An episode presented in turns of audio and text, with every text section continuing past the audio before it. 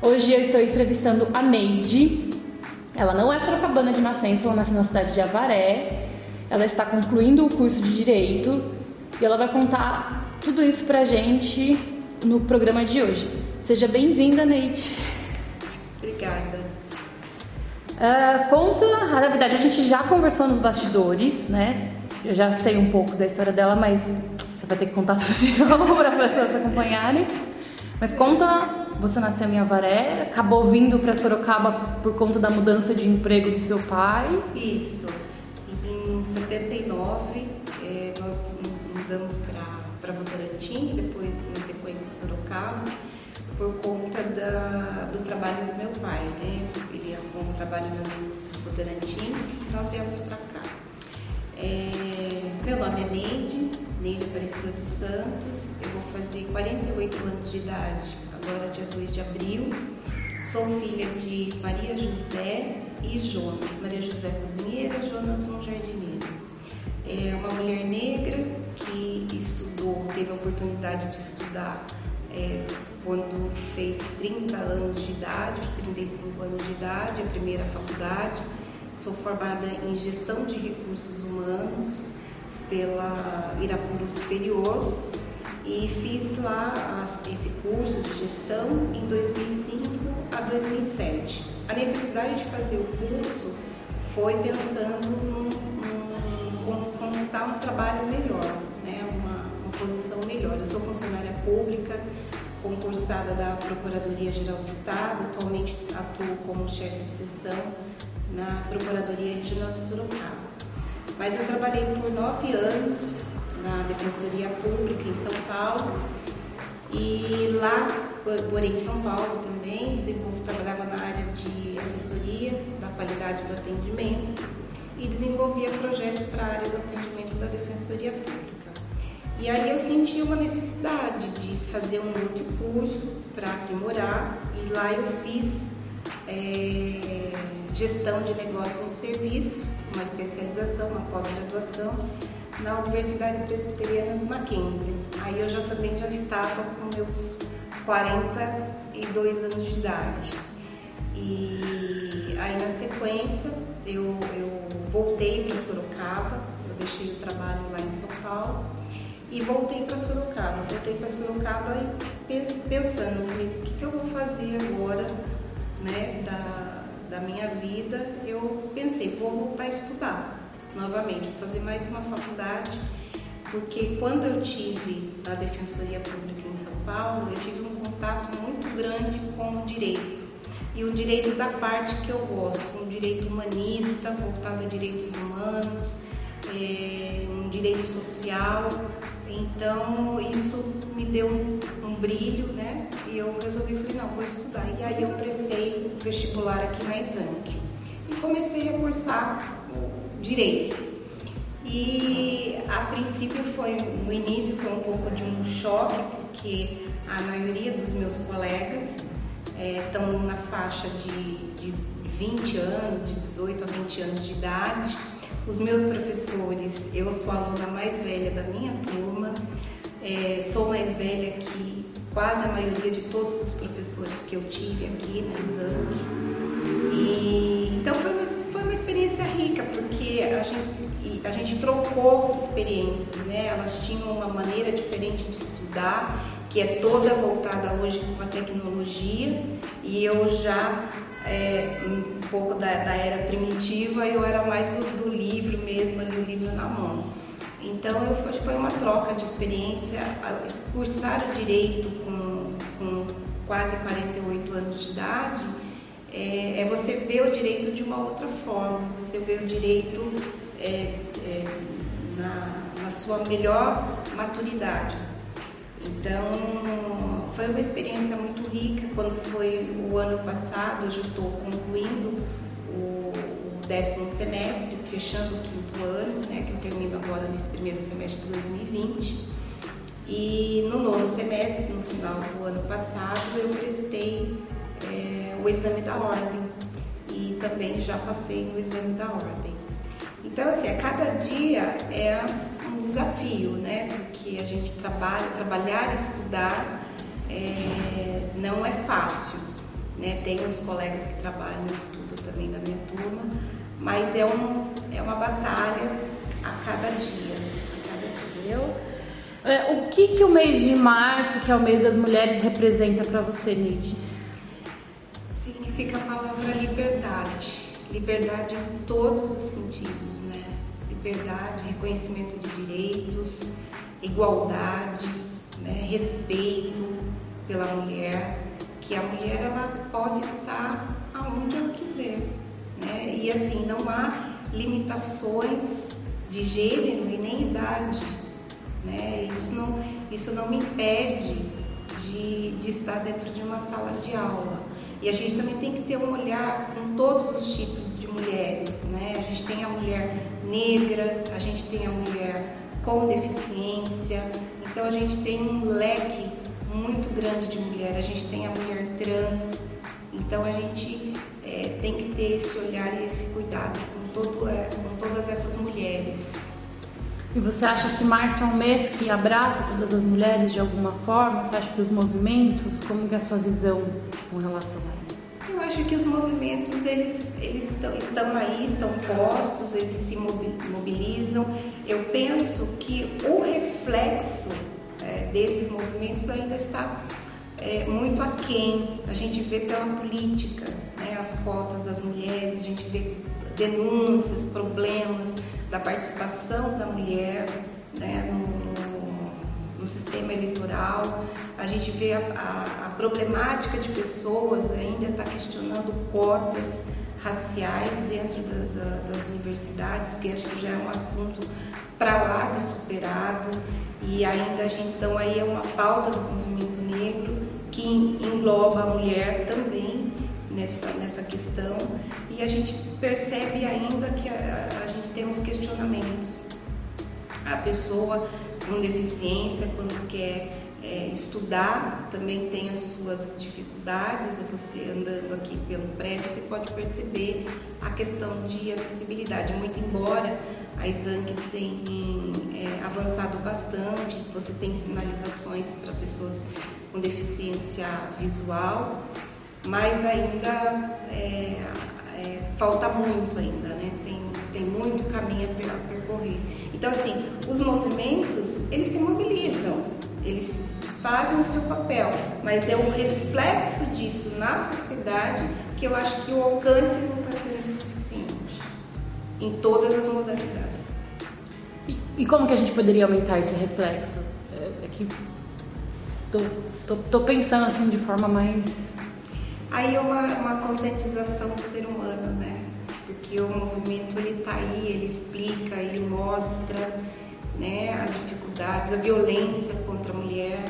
Os movimentos estão batendo a porta e estão falando. Eu acho que está faltando é a consciência, a abertura do ser humano abertura do ser humano, a empatia de se colocar no lugar do outro, da outra e entender é, aquilo que acontece com, aquela mulher em todos, em todos os tipos de mulheres e ter respeito, né? A gente tem uma, hoje a gente converge para um, um é, como que eu posso te dizer, para extremos, né?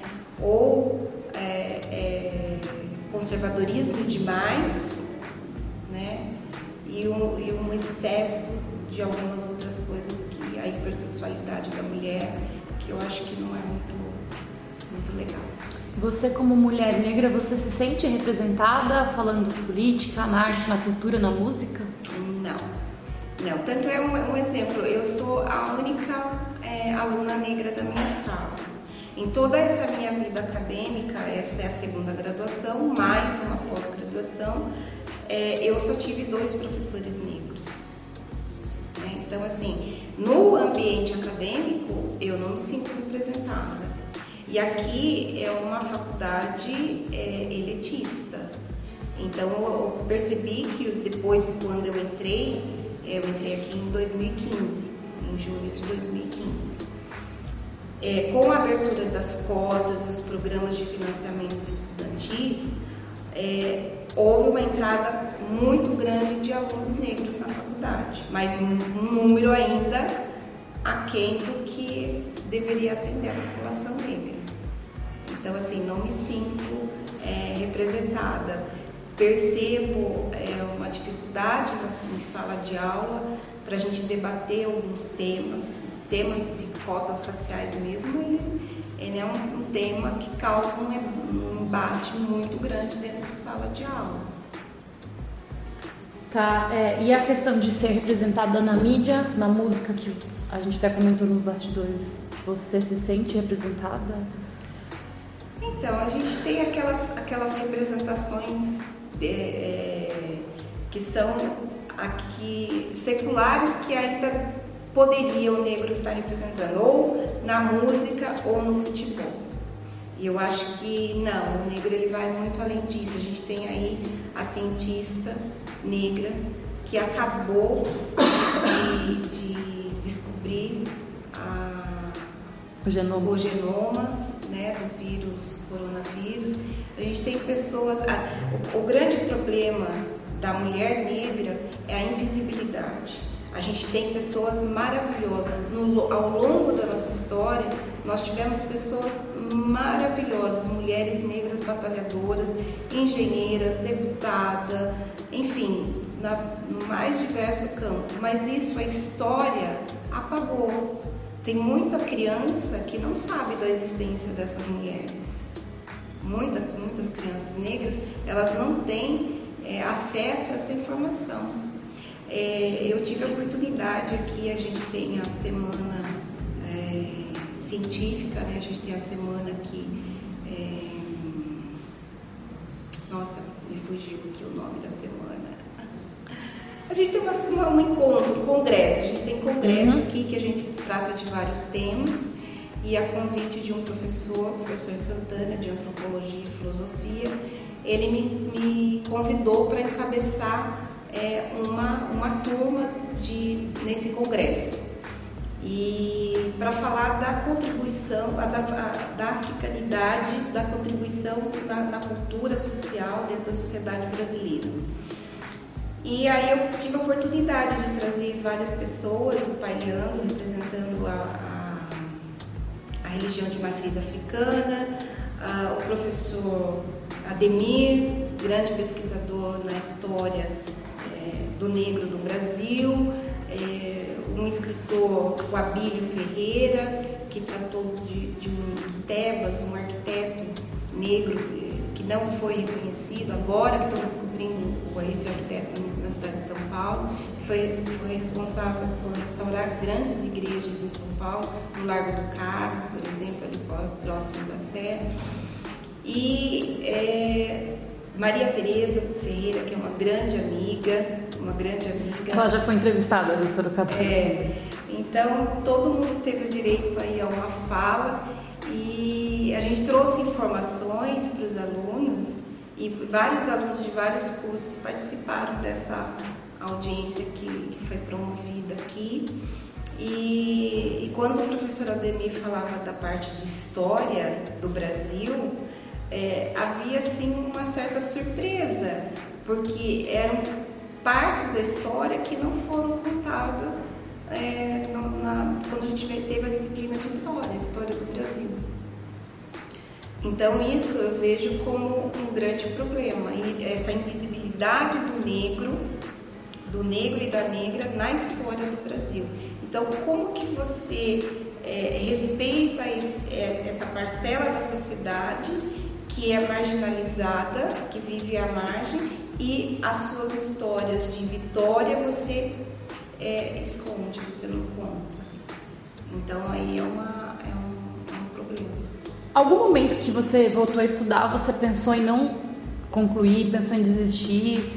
Você falou, não, vai ser, você chegou até esse momento ou você sempre foi motivada? Ah, eu sempre fui muito aguerrida, muito, muito motivada. Eu tive sim momentos assim de muito cansaço, porque o curso do direito ele demanda de muita leitura e muito estudo.